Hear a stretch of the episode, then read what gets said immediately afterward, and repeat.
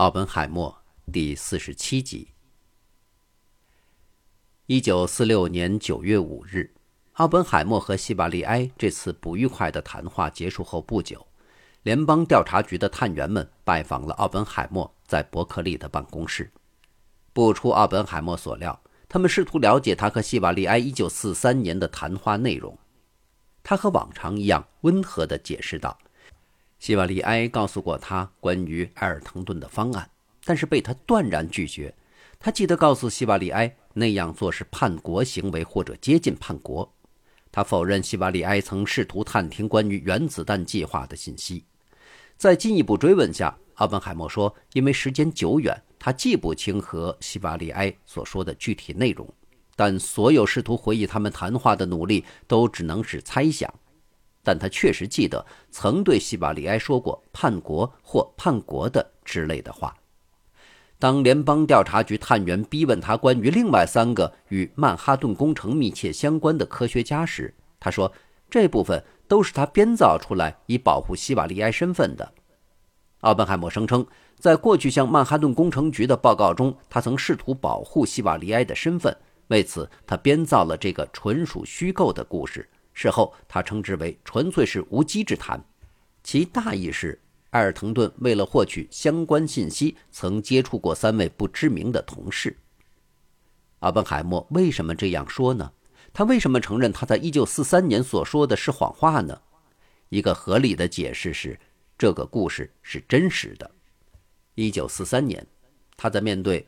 帕什埃尔滕顿时惊慌失措，就用三位虚构的科学家来粉饰其陈述，以夸大其重要性，从而将注意力从他身上转走。另一个解释就是，在他和希瓦利埃的花园谈话中，他意识到他的朋友并没有像他想象的那样接触过三位科学家。毕竟，埃尔滕顿已经对希瓦利埃作为潜在目标提起过奥本海默、劳伦斯，或许还有阿尔瓦雷茨。希瓦利埃很有可能在厨房的谈话中对奥本海默提及此事。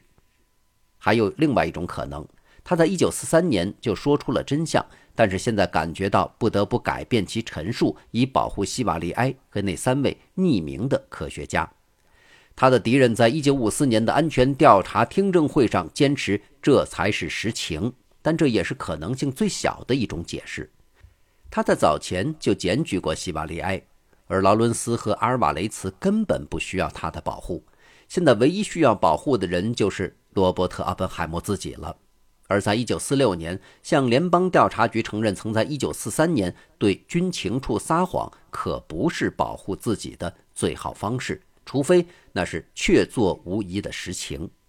但是，所有这样那样的解释都将在八年后罗伯特·奥本海默的安全听证会上。被再次提及并接受调查，其中的自相矛盾之处将是要害所在。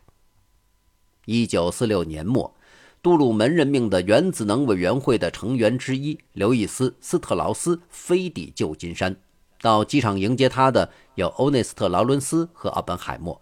在谈论原子能委员会事务之前，斯特劳斯将奥本海默叫到一边，说有些其他的事情要商量。在此之前，施特劳斯只在二战末期与奥本海默有过一面之交。踱步于混凝土铺就的停机坪上，斯特劳斯说：“他是新泽西州普林斯顿高等研究院的一名理事，当时正担任理事会聘任委员会主席，负责为研究院物色一名新主管。奥本海默名列五位候选人名单之首。”他说：“现在委员会已授权他向奥本海默授予这一职位。”奥本海默表示，他对此很感兴趣，但还需要时间考虑一下。大约一个月之后，即1947年1月下旬，奥本海默飞抵华盛顿，在一次漫长的早餐会上聆听了斯特劳斯向他竭力推荐的这份工作。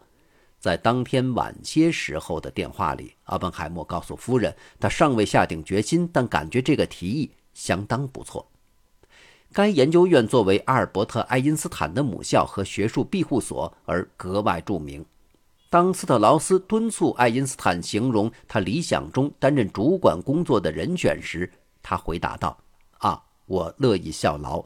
你应该找一个沉稳的人，他不会打扰人们的思考。”就奥本海默而言，他并不总是认为这是一个严谨的治学之地。在一九三四年首次造访该院后，他在写给弟弟的信中就说：“普林斯顿真是一个疯人院，那些唯我的精英们在各自孤独的世界里无助地闪着光芒。”但现在他的看法改变了，他告诉基地说：“想做好一份像样的工作，需要投入一定的时间和精力。我无疑是可以做到的。”他许诺。即使搬到普林斯顿，他们仍然可以保留伯克利苍鹰丘的住宅，以作度夏之用。除此之外，他已经厌倦了往返于华盛顿的漫长通勤。我不可能再像去年冬天那样在飞机上度日了。仅那一年，他就在华盛顿到加利福尼亚之间横跨大陆飞行了十五次。然而，他仍在耐心地考虑，直到最后。根据一则传闻。奥本海默夫妇在他们的车载电台里收听到一则新闻报道，宣称罗伯特·奥本海默已经被任命为高等研究院的主管。罗伯特对基地说：“啊，我想这个问题已经解决掉了。”《纽约先驱论坛报》在一篇社论中高度评价这个任命极为恰当。罗伯特·奥本海默博士，朋友们都叫他奥本。该报的主笔们滔滔不绝地表达颂扬之情，形容他为杰出人才，一位科学家中的科学家，一个有点风趣的务实的人。刘易斯·斯特劳斯因奥本海默考虑时间过长而心生恼怒。斯特劳斯中学毕业后就做了一名旅行鞋推销员，最终成长为一位白手起家的百万富翁。一九一七年，年仅二十一岁的斯特劳斯谋得一份工作。做赫伯特·胡佛的助手，胡佛是一个工程师，又是一个大有前途的政客，人们称他为进步的西奥多·罗斯福共和党人。一战后，胡佛为斯特劳斯在纽约的库恩洛布投资银行谋得一个十分抢手的职位。凭着吃苦耐劳和见风使舵，斯特劳斯不久就娶到了股东库恩洛布的女儿爱丽丝·哈诺尔。到一九二九年，他自己已经成为一名正式股东，每年赚取上百万美元。他几乎未受损失就躲过了一九二九年的经济危机。二十世纪三十年代，他成为罗斯福新政的强烈反对者。但珍珠港事件发生前九个月，他却突然说服罗斯福政府，让他到海军部军械局任职。不久，又担任海军部部长特别助理，并佩戴海军少将的荣誉头衔退役。到1945年，斯特劳斯已经利用他和华尔街与华盛顿的关系，为自己奠定了在战后重建中的强势地位。纵观此后的二十年，斯特劳斯将给奥本海默带来大麻烦。奥本海默对斯特劳斯的第一印象来自联邦调查局的窃听记录。克林塔尔这样对奥本海默描述他。关于斯特劳斯，我知道一点，他不太有教养，但不至于坏事儿。斯特劳斯头脑灵活又非常保守，显然还不错。两人都低估了斯特劳斯。事实上，他近乎病态的固执而且顽强，再结合他极端的敏感，使他成为政治斗争中一个极度危险的人物。斯特劳斯在原子能委员会的同事说：“如果你反对他的意见，他会把你当成傻子。”可是。如果你继续跟他作对，他将把你看成背叛者。基地很高兴丈夫决定搬到东部。联邦调查局窃听到他对一个推销员说：“他们不会离开太久，也就是十五年或者二十年。”奥本海默告诉他，新家在普林斯顿是一个老庄园，有十间卧室、五间浴室，还有一个可爱的大花园。奥本海默在伯克利的同事们都非常失望。物理系主任把他的离开称作物理系所遭受的最大打击。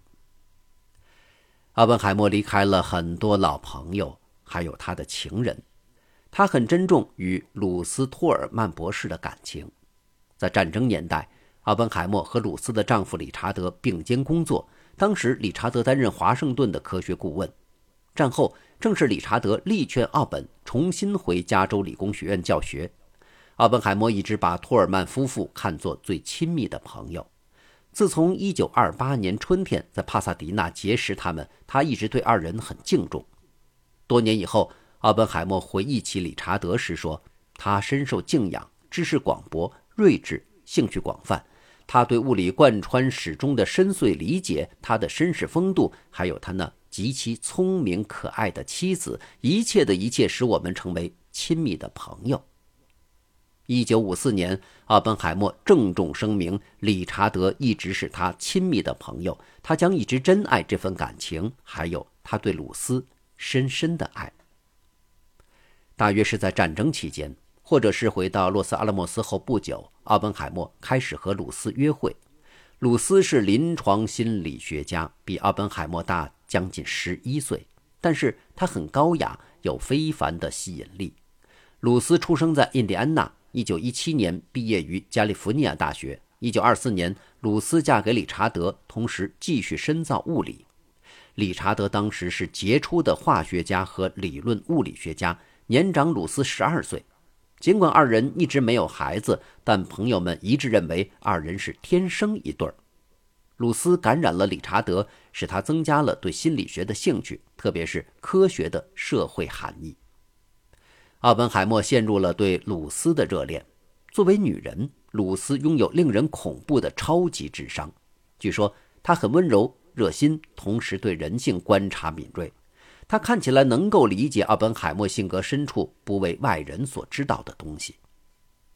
一九四七年夏天，奥本海默在准备搬到普林斯顿时，给鲁斯写了一封信，向他倾诉自己对未来的迷茫和彷徨，甚至惊恐。鲁斯回信说：“此刻我有千言万语感谢你的来信。每当想到夏天结束后我们将不能每月见面，我和你一样不能接受这样的现实。”他告诉奥本海默将会去底特律参加一个会议，他要求奥本海默到时一定要去见他。如果不能实现的话，别忘了常来看看我。我家的大门永远为你敞开。现存的奥本海默写给鲁斯的信非常少，因为大部分都被鲁斯在临死之前销毁了。但鲁斯写给奥本海默的情书融入了深深的相思与温情。鲁斯在一封没有标注日期的信中说：“回首过去甜蜜的一个星期，真的很感谢你，亲爱的。我将把这一星期珍藏到永远，宝贝儿，你能感受到我的爱吗？”还有一次，他写了一个一起度周末的计划。在信中，鲁斯保证亲自会去机场迎接奥本海默，一起去海边的爱情小巢。最近，我的眼前时常浮现那蔚蓝的天空、曲折的海岸，还有追逐嬉戏的沙鸥。罗伯特，我多么渴望见到你！马上。海滩之行后不久，奥本海默写道：“亲爱的鲁斯。”这封信是纪念我们在一起的日子，这对我来说无比重要。我发现你是如此富有勇气和智慧，而知道这些是一回事儿，亲自了解这些又是另外一回事儿。能见到你真是太棒了，我永远的爱人，鲁斯。基地知道奥本海默与托尔曼一家长期存在的特殊友谊。他知道奥本海默每月去帕萨迪纳加州理工学院上课时住在理查德家，奥本海默经常带托尔曼一家，有时是巴彻一家去他们最喜欢的墨西哥饭店。这时，奥本海默往往会接到基地在伯克利打来的电话。巴彻回忆说：“如果基地知道有人跟奥本海默这样纠缠不清，他一定会非常生气。但如果他的占有欲真的这么强烈，”那么，为什么没有迹象表明他发现了奥本海默的婚外情呢？一九四八年八月中旬，一个周六晚上，理查德·托尔曼在家里举办晚会，期间突发心脏病。基地的前夫斯图尔特·哈里森博士及时发现，并把他送到了医院。三周以后，理查德逝世，露丝伤心欲绝，风雨相伴了二十四年的丈夫就这样离去了。然而，在这样的悲剧中，理查德的一些朋友却几次来诽谤奥本海默。劳伦斯曾对斯特劳斯说：“奥本海默很早就开始和鲁斯交往，他不断的勾引鲁斯，最终两个人搞得乌烟瘴气，人尽皆知。理查德就是被他们气出了心脏病。”理查德死后，鲁斯跟奥本海默仍经常见面。这样过了四年，在某次见面后，鲁斯写了封短信给奥本海默，说：“我将永远铭记码头上那两张美妙的座椅，他们躺在天海间，笑迎俯冲而过的飞机。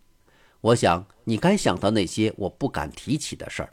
理查德去世四周年纪念日。”一九四八年八月，那些不堪回首的日子，还有早些时候那些让我无法释怀的甜蜜回忆。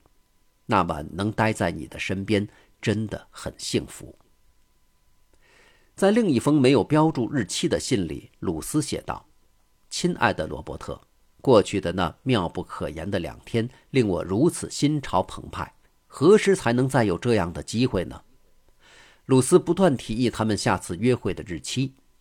你可以说需要去加利福尼亚大学洛杉矶分校开会，这样我们就能见面了，不是吗？很显然，奥本海默和鲁斯彼此相爱，但他们不想毁掉彼此的婚姻。回顾那些年，鲁斯和基地还有奥本海默的孩子们保持着良好的关系。看上去，他只是奥本海默家的一个老朋友，当然还是奥本海默的红粉知己。在接受普林斯顿的工作前，奥本海默向斯特劳斯提出有人散布对他不利的信息。斯特劳斯打消了奥本海默的疑虑，但由于新通过的麦克马洪法，联邦调查局开始重新调查所有原子能委员会成员，并责成所有委员们阅读奥本海默的档案。这样，正如埃德加·胡佛的一名副手所说。我们不用再缩手缩脚，可以放手深入调查奥本海默了。特工们开始跟踪监视奥本海默以及他的二十多个同事，包括罗伯特·斯普劳尔和欧内斯特·劳伦斯。每个人都担保奥本海默是忠诚的。斯普劳尔说，奥本海默对他过去曾是左翼深感羞愧。劳伦斯说，奥本海默曾经很草率，但现在却很沉稳。尽管很多人作证奥本海默值得信任，斯特劳斯和其他原子能委员会成员还是从联邦调查局那里得知，他们坚信奥本海默存在历史问题。一九四七年二月，胡佛交给白宫一份关于奥本海默档案的十二页提纲，重点放在奥本海默与共产党的合作上。一九四七年三月八日，星期六，原子能委员会接到这份报告。斯特劳斯把原子能委员会的律师约瑟夫·沃尔普叫到办公室。斯特劳斯明显对这份报告很震惊。两人仔细研究了一会儿。斯特劳斯对沃尔普说：“约瑟夫，你怎么想呢？”沃尔普回答说：“如果这些材料都被塞到原子能委员会首席顾问的档案中，那将会很糟糕，因为他的背景很麻烦。你的责任是现在决定他是否是个危险分子。”这份档案中，除了西瓦利埃事件外，其他的并不能对他做出定论。接下来的星期一，原子能委员会的委员们对这个事件做了集体讨论。所有人都认为暂停奥本海默的行动自由将带来严重的政治后果。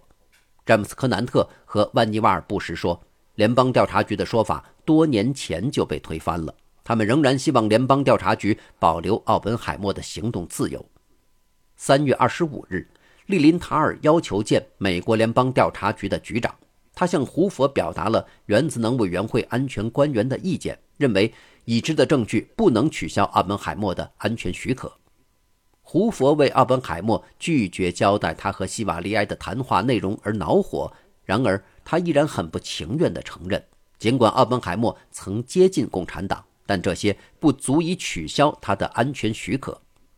虽然胡佛认为原子能委员会方面有义务让联邦调查局继续深入审查奥本海默，但最终他暗示他们将到此为止。由于奥本海默的特殊身份，胡佛会放任联邦调查局的独立调查，而弗兰克·奥本海默作为奥本海默的弟弟，则是另一种情况，联调局不会给他一个新的安全许可。后来，斯特劳斯告诉奥本海默。他已经仔细查阅过联邦调查局关于他的档案，上面没有任何不良记录，他完全可以担任高等研究院主管。